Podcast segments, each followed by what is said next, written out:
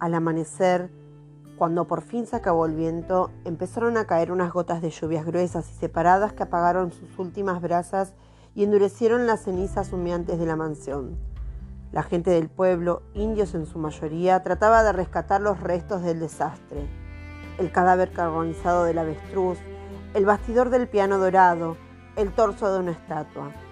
La abuela contemplaba con un abatimiento impenetrable los residuos de su fortuna. Heréndida, sentada entre las dos tumbas de los amadices, había terminado de llorar.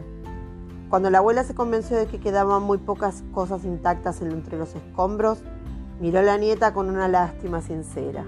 Mi pobre niña, suspiró, no te alcanzará la vida para pagarme este percance. Y empezó a pagárselo ese mismo día. Bajo el estruendo de la lluvia, cuando la llevó con el tendero de un pueblo, un viudo escuálido y prematuro, que era muy conocido en el desierto porque pagaba a buen precio la virginidad. Ante la expectativa impávida de la abuela, el viudo examinó a Heréndira como con una austeridad científica. Consideró la fuerza de sus muslos, el tamaño de sus senos, el diámetro de sus caderas. No dijo palabras mientras no tuvo cálculo de su valor. Todavía está muy bache, dijo entonces. Tiene teticas de perra. Después la hizo subir en una balanza para probar con cifras su dictamen. Herendira pesaba 42 kilos. No vale más de 100 pesos, dijo el viudo. La abuela se escandalizó. ¡Cien pesos por una criatura completamente nueva!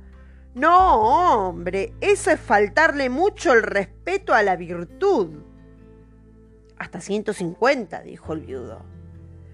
La niña me ha hecho un daño de más de un millón de pesos, dijo la abuela. A este paso le harán falta como doscientos años para pagarme. Por fortuna, dijo el viudo, lo único bueno que tiene es la edad. La tormenta amenazaba con desquicia la casa y había tantas goteras en el techo que casi llovía dentro como fuera. La abuela se sintió sola en un mundo de desastre.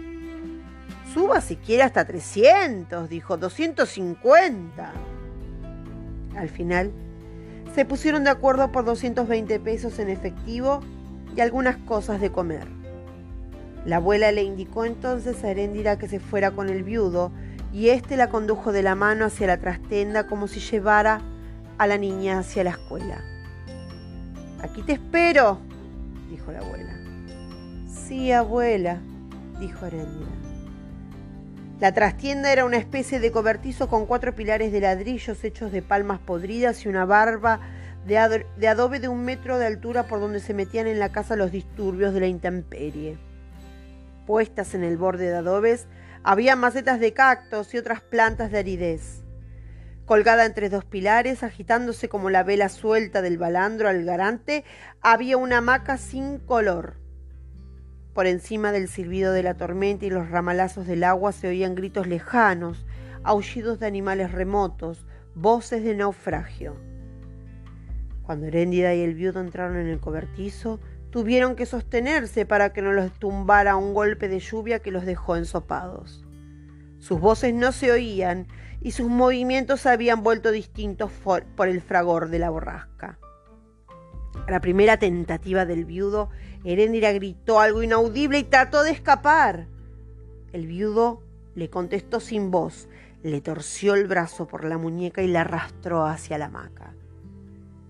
Ella le resistió con un arañazo en la cara y volvió a gritar en silencio.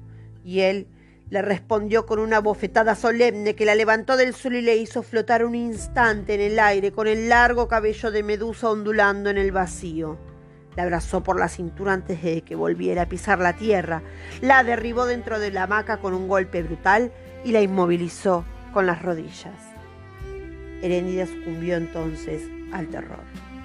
Perdió el sentido y quedó como fascinada con las franjas de luna de un pescado que pasó navegando en el aire de la tormenta, mientras el viudo la desnudaba desgarrándole las ropas con zarpazos espaciados como arrancando hierbas, desbaratándosela en largas tiras de colores que ondulaban como serpentinas y se iban con el viento.